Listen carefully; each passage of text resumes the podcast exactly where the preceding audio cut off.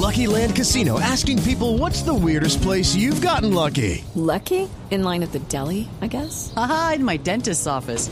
More than once, actually. Do I have to say? Yes, you do. In the car before my kids' PTA meeting. Really? Yes. Excuse me, what's the weirdest place you've gotten lucky? I never win and tell. Well, there you have it. You can get lucky anywhere playing at LuckyLandSlots.com. Play for free right now. Are you feeling lucky? No purchase necessary. Void where prohibited by law. 18 plus. Terms and conditions apply. See website for details. Entran a la cabina de Blue Radio hace algunos segundos un par de estudiantes practicantes de las escuelas de periodismo que están trabajando aquí en Blue Radio, escandalizados por este informe de la CAF, de la Corporación Andina de Fomento, que critica la obligación que tienen las Sí. empresas de contratar aprendices. Sí, sí, es- Aprendices, hay la verdad en todas las empresas, eh, cualquiera, industriales, comerciales, que tienen más de 15 empleados, es la obligación, Sí. ¿no?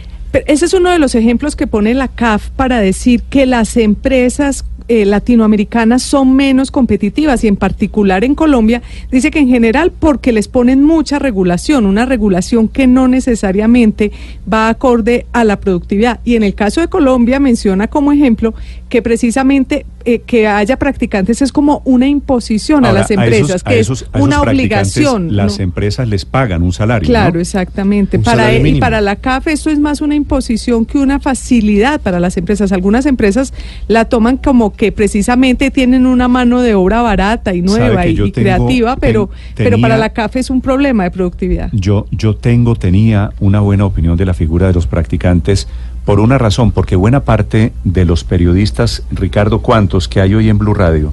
o que ha habido en estos seis años, y creo que pasa en muchas empresas. Por lo menos cuatro o cinco. Han salido No sé los cuántos. porcentaje cuánto? No, no sé, pero muchos Sí. periodistas que hay hoy fueron, Fueron varios, claro. Y se llegan, quedaron. Llegan como muchachos, ¿no? De octavo semestre de la universidad, y eso pasa en muchas Claro. empresas. Y es una manera de terminar todo ese proceso de formación que están viviendo. es, es, entre otras cosas, Pero- el enganche natural. Usted hoy es practicante y termina de, de- de profesional en esa empresa. Si es periodista, si es contador, si es abogado, si es ingeniero, entra por la puerta pero mi pregunta en de esto- la universidad. Pero mi pregunta es, eh, ayudan a que la productividad sea menor, ¿por qué? Es decir, la, Por- la razón, por capacidades, cuesta, no, porque por cuesta. costos, No, Precisamente- la, la tesis de la CAF Aurelio es que contratarlos obligatoriamente vuelve, los convierte en un costo adicional para las empresas. Bueno, y el aporte que hacen, No, habría que y- preguntar. Y va más allá, y va más allá. Dice que reducen los incentivos para innovar. Al Sí. respecto hay una cosa que es bueno para en gracia de discusión ponerla. Los países en vía de desarrollo, que no tenemos la capacidad para poder invertir grandes sumas, como se hacen en los países más avanzados en lo que se llama investigación y desarrollo, tenemos una posibilidad de avanzar, y es lo que se conoce como eh, la- el aprendizaje en el oficio. Es decir, si nosotros no tenemos los grandes laboratorios, ni los grandes desarrollos, ni la Universidad de Stanford, ni todos los grants del Estado para poder avanzar, la- el otro mecanismo que estos países en vía de desarrollo tienen es el aprendizaje en el oficio. Entonces, yo no entiendo por qué la Corporación Andina de Fomento, la CAF, asume que desarrollar, incluso usted lo pone en el ejemplo del periodismo, pero también lo puede poner en una fábrica, lo puede tener no, no, no, en una empresa pongo- tecnológica. Pongo, pongo- claro. Aurelio, pongo el ejemplo del periodismo porque estos dos muchachos estudiantes que- están aquí entran a la cabina y me dicen cómo es posible que la CAF diga y descalifique de esta manera el aporte de los muchachos. Y algo de razón tienen Pero ellos, es ¿no? que Porque es- estos son muchachos que cobran un sueldo en todas Pero las empresas. aportan, es que ese es el tema. No, pues claro que aportan y aportan No, y, y y- aportan pero mucho. además co- con el agravante que, que estoy diciendo, estos países en vía de desarrollo que tienen esa capacidad, que están prácticamente excluidos de tecnología, como dice Jeffrey Sachs, la forma como desarrollan, como innovan, es precisamente el aprendizaje en el oficio. Y se, y se, y se le cortan las alas a quienes llegan con entusiasmo, con nuevas ideas, incluso con un salario bastante menguado. Pues hombre, nos están a- a- asumiendo de que estos países lo único que tienen que hacer es comprar tecnología afuera e implantarla y no desarrollar en el oficio. Néstor, pero el, el enfoque de la CAFE es porque considera que la informalidad es causa del principal de eh, la falta de productividad latinoamericana. 150 millones de latinoamericanos trabajan en la informalidad y la diferencia entre de ingresos entre salarios formales e informales está entre el 20 y el 30%. ¿Y qué tiene que ver eso con los practicantes, con los aprendices? Porque son formas que estimulan eh, informalidad. No, no, eh, porque no cuestan. Ahí, ahí es no, donde no creo- estoy, no estoy diciendo que no es infor- que es informal un practicante, Pero sí es una forma de, de- de informalidad, porque cuando No, una empresa invierte Álvaro, en al- un empleado, le exige un nivel de productividad más alto. ¿Cómo llega, ¿Cómo llega un practicante a una empresa?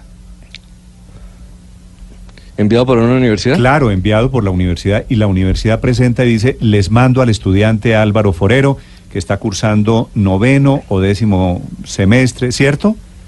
Sí, Sírvanse, yo como usted, sírvanse. como usted he trabajado con practicantes muy buenos que han aportado mucho, pero la figura en sí eh, hace que las empresas no pidan los mismos niveles de productividad a un practicante.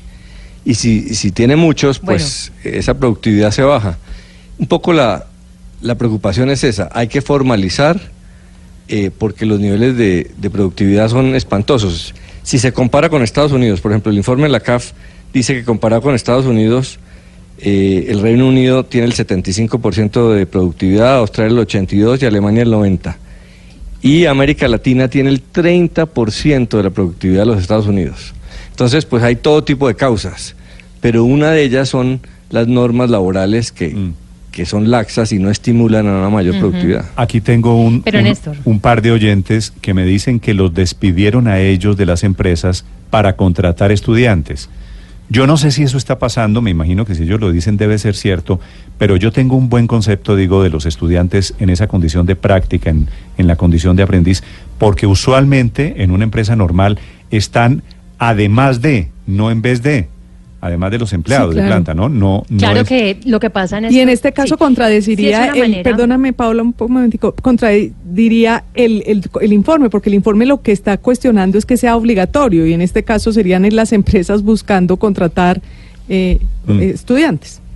Pero sí es una manera de abaratar costos para las empresas, no tanto al momento de engancharlos como practicantes, sino al momento de vincularlos como trabajadores formales, porque arrancan incluso con un sueldo muy bajito, que no es significativamente mejor al que tenían cuando eran practicantes y se estaban ganando el salario mínimo. Entonces sí ahí hay una estrategia y una manera de, de hacerles un poco más económica la nómina a muchas empresas, cuando arrancan contratando desde un Pero, principio. pero lo otro sería peor, Una- Paola. Lo otro sería pero que no los contrataran. Lo otro sería No, no, no, de acuerdo. Que no o sea, se cierra el digamos, círculo Eh, formativo, y como que bien no dijo un- que Aurelio. diferenciar dos y que no cosas. hubiera un proceso de aprendizaje, Una cosa son, pero es que aquí hay que precisar si estamos hablando de practicantes o de aprendices. A nadie la legislación colombiana obliga a tener practicantes en su oficina. A lo que obliga es a tener aprendices Es decir, del por cada cierto número de empleados formales. Entonces yo creo que hay una diferencia que es importante. Los aprendices son aquellos que tienen que cumplir, además de un periodo lectivo, con un periodo práctico que es el que van a desarrollar en las empresas. Y esa es una obligación particularmente que surge para personas que cursan estudios técnicos o tecnológicos en el SENA, por ejemplo. No estamos hablando aquí de practicantes de universidades que llegan a las empresas a hacer su práctica para reemplazar, por ejemplo, el trabajo de grado o para surtir algo de experiencia para evitar ese escenario en donde llegan y dicen, ¿y qué experiencia tiene? Ninguna. Pero yo Entonces, creo, como no tiene ninguna, pues, no, tampoco usted, usted tiene razón en A la- lo que se refiere la CAF, Pero yo es creo a que lo primero, a los No. aprendices. Yo creo que la CAF No a los generaliza, practicantes. generaliza y vuelve aprendices y practicantes los mete en el mismo costal. Lo que pasa es que existe pues si en es así, Colombia. en- no se parece una cosa a la otra, son completamente diferentes. ¿Quién, quién no ha sido Entonces- practicante en una empresa? Si usted es profesional, es muy probable que todos hayamos pasado por una empresa en condición de, de practicante, ¿no es verdad? Lo que, lo que pasa es que en Colombia existe la figura del contrato de aprendizaje, que es un, un- es un contrato especial, digamos, distinto, como dice eh, Nicolás, distinto al de los al de los practicantes. Es una forma especial de vinculación y que está asociada al SENA e incluso, yo no sé francamente, debo decirlo si esa norma está vigente, pero al menos estuvo vigente durante un tiempo, se podía compensar. Es decir, una empresa podría no contratar a los aprendices y dar trasladarle una plata al SENA para que ahí se Sí. hiciera la formación. Los, Ahora, si los hablamos es de aprendices, aprendices- perdón, perdón Paula, le pregunto Sí. aquí a, a Nicolás y a Héctor, ¿los aprendices reciben un sueldo? Claro, claro, claro. Sí, por eso claro llama que contrato de reciben un aprendizaje. sueldo. porque Que aquí, que- por- no digo porque hay oyentes que me están diciendo que los aprendices van gratis. Yo, yo también creo que les pagan. No, no, no, hombre, no. Pues por eso se les paga, por supuesto, y tienen O sea, que cumplir durante si es cierto aprendiz tiempo. y no tiene contrato, no le pagan, pero si es aprendiz el contrato con de aprendizaje contrato aprendizaje. remunerado, las pasantías, que es como se suele llamar, digamos, la práctica eh, ya profesional, no necesariamente es remunerada. Exacto, puede, pero- pero en algunas ser, partes sí, puede ser voluntario, No, en algunas partes sí, no. pero no en todas partes. no, Pero- aquí, aquí se les paga. Claro, claro, pero, no en- pero eso no, Pero- eso sí no es obligación. En el contrato de aprendizaje contrato sí de es obligación contratar personas y yo- pagarles. Yo creo que el contrato de aprendizaje existe. Lo que pasa es que es un contrato civil y no laboral. Ese, esa es la diferencia en el contrato de aprendizaje. Ahora, creo que es ya muy difícil encontrar empresas que tienen pasantes que no les pagan. Es decir, acuérdense que hay un hecho en la pasantía. ¿Qué es la pasantía? En muchas carreras universitarias, casi en todas, exigen lo que llaman un semestre de práctica. Sí. Así lo llaman. Sí, en sí, práctica es lo que se llama una pasantía. Casi todas las empresas hoy que reciben pasantes en ese semestre de práctica el- pagan. Pero entre, pero entre otros motivos por lo siguiente, es que cuando usted coge un muchacho que está a punto de graduarse o una muchacha y la vincula a su empresa en cualquier nivel de decisión o de operación de la empresa, usted va creando un capital propio Claro. de, de- de- de su propia empresa. Ese es el encanto Claro. que tiene La esto. termina de Por formar. eso yo, yo estoy en... la- la- y, la- y crea su propio semillero. Eso. Por eso yo estoy en contra de la afirmación de la CAF, en la La por supuesto, cantera, por eso estoy en contra de la... Pero mire, Así es, Néstor. del- Entonces, por eso estoy en contra, perdóname, Paola, de que digan que eso impide la innovación. Por el contrario, es que nosotros no tenemos los recursos tecnológicos. Entonces, recurrimos al recurso humano para que a partir de esos semilleros generemos ciclos Sí, sí. de innovación en las propias empresas. Ese es un punto fundamental que me parece que en el informe de la CAF se desconoce Estoy de por acuerdo, completo. Aurelio. Paola, señor. Sí. Señora. Casi son, son 500 mil aprendices que se contratan al año en el país, aprendices del SENA, si es lo que estamos una vez más hablando, eh, con esta modalidad, Néstor, que dice lo siguiente. En el primer caso, el estudiante recibe 50% de un salario mínimo mientras cumple su etapa lectiva y después si recibe entre 75 y 100% cuando pasa a la etapa práctica, dependiendo obviamente de, de- lo que se pague en- en esa industria. Pero me llama la atención de todas maneras que sí estamos hablando de cifras muy altas, que sean 500 mil Claro es. aprendices del SENA, es un montón de gente. no, pues por eso es por eso es que es tan importante este informe de la CAF, porque pone el dedo en un tema del que nunca solemos hablar, ¿no? Que es el tema de la relación de las empresas con el mundo de los muchachos, al final Pero, lo aprendices o pasa es que practicantes que, llegan a vincularse o a intentar una Lo vinculación. que pasa es que está visto como muchas cosas en los análisis simplemente desde el punto de vista del, del costo económico, sin verificar em, eventualmente lo que eso significa socialmente.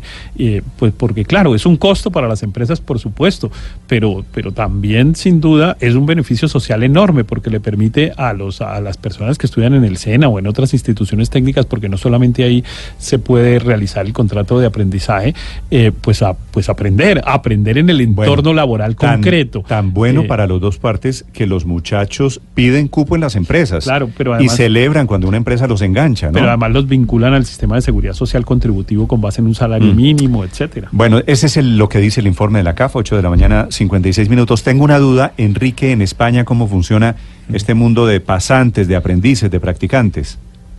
Aquí que se les llama becarios o que nos llaman becarios, a los que fuimos becarios, suelen estar articulados a través de las universidades o los centros educativos, en el caso de la formación profesional, pero en mi caso, por ejemplo, fue a través de mi universidad, la Complutense, quien me ayudó, me puso en contacto con una empresa, en, ese caso era una empresa de Silvio Berlusconi, Telecinco, para conseguir el que fue la, mi primera pasantía. Fue una pasantía pagada, cobrábamos un dinero que en aquel momento era bastante dinero, serían unos 200 euros de hoy, y eso me sirvió luego para trabajar en esa empresa durante tres años, sí había una delimitación clara de funciones. Cuando uno era becario, estaba siempre acompañado por una persona que era de la plantilla de la compañía.